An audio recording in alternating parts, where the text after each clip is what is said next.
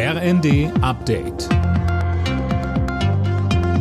Stündlich neu. Auf den Punkt informiert. Ich bin Finn Riebesell. Guten Abend.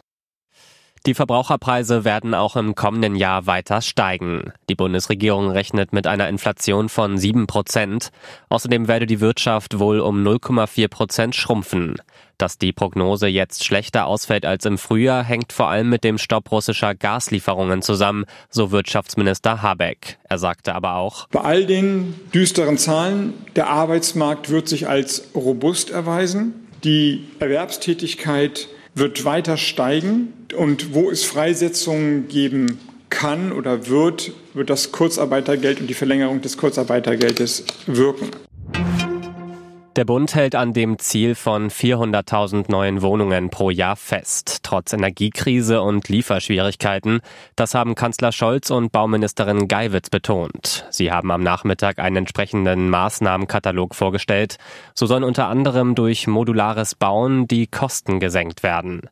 Wichtig sei vor allem der soziale Wohnungsbau, so Geiwitz. Hier werden wir ein großes Programm auch im nächsten Jahr von 500 Millionen Euro auflegen, gerade für junge Menschen für Auszubildende und für Studierende, denn sie haben es oft sehr, sehr schwer, ihre Wohnung zu finden. Die Bundesregierung will gegen den Fachkräftemangel vorgehen. Auf eine entsprechende Strategie hat sich das Kabinett heute geeinigt. So sollen unter anderem die Aus- und Weiterbildung verbessert und die Einwanderung von qualifizierten Beschäftigten aus dem Ausland erleichtert werden.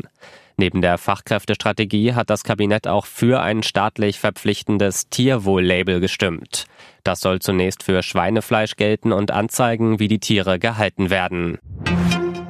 Bosnien-Herzegowina soll EU-Beitrittskandidat werden. Das hat die EU-Kommission vorgeschlagen. Geknüpft sei das Ganze aber an Reformen in dem Land. Das letzte Wort über den Kandidatenstatus haben die EU-Mitgliedstaaten.